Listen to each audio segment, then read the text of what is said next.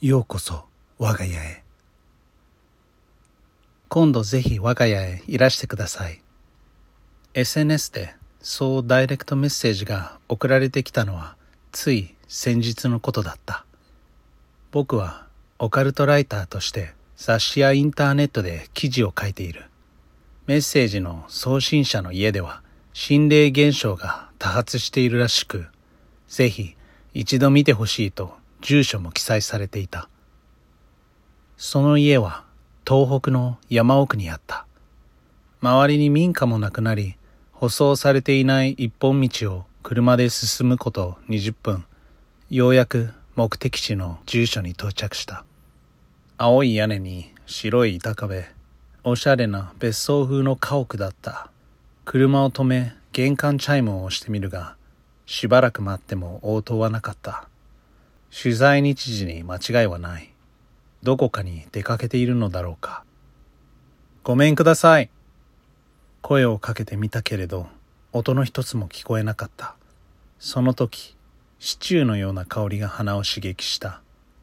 おそらく家の人がキッチンで料理をしているのだろう。やはり在宅しているのだ。僕はもう一度玄関チャイムを押した。それでも反応がないので扉のノブを回してみた。鍵はかかってなかった。ドアを開け隙間から顔を差し入れごめんくださいと声をかけてみた。だがやはり返事はなかった。車で待っていようかと思ったその時ジューという吹きこぼれる音が聞こえた。まさか鍋に火をつけたまま出かけてしまったのだろうか。僕は慌てて靴を脱いでキッチンと思われる方へかけていった。後ろでドアが閉まるカチャンという音が聞こえた。案の定キッチンの鍋で沸騰したシチューが吹きこぼれていた。僕は合戦をひねって火を止めた。キッチンには誰もいなかった。やはり出かけてしまったようだ。周りを見渡してみる。白で統一された内装は清潔感があってどこも手入れが行き届いていた。心霊現象が起きそうな家には見えない。キッチンの横はダイニングになっていた。あれ？その時違和感を覚えた。ダイニングテーブルの上に料理が並んでいたのだ。湯気がもくもくと出た大皿にシチューが注がれていた。その横のグラスにはなみなみとワインが継がれていた。まるで今さっきまで誰かが食事をしていたかのように。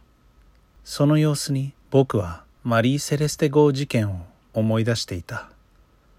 今しがたまで朝食を食べていたかのような跡を残し乗客乗員が忽然と姿を消してしまった後悔史上最大の謎とされている事件だ。僕は急に不安に襲われてきた。リビングとその隣の書斎も見てみたけれど誰の姿もない。その後2階と地下室も調べてみたけれど誰もいなかった。僕は途方に暮れた。人がいる気配はあるのに誰もいない。なんだか気味が悪かった。確かにこの家には何かがある。そんな気がした。その時だった。携帯電話からメッセージの到着を告げる音がした。確認してみるとこの家の持ち主からメッセージが送られてきていた「ようこそ我が家へ」メッセージはそれだけだった。一体どういう意味なのか。どこにいるのですか？そう返信を送っても返事は返ってこなかった。ただ一つ分かったことがある。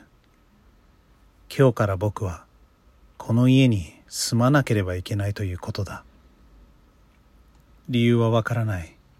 ただそう決まったのだとなぜか僕はその時確信していた。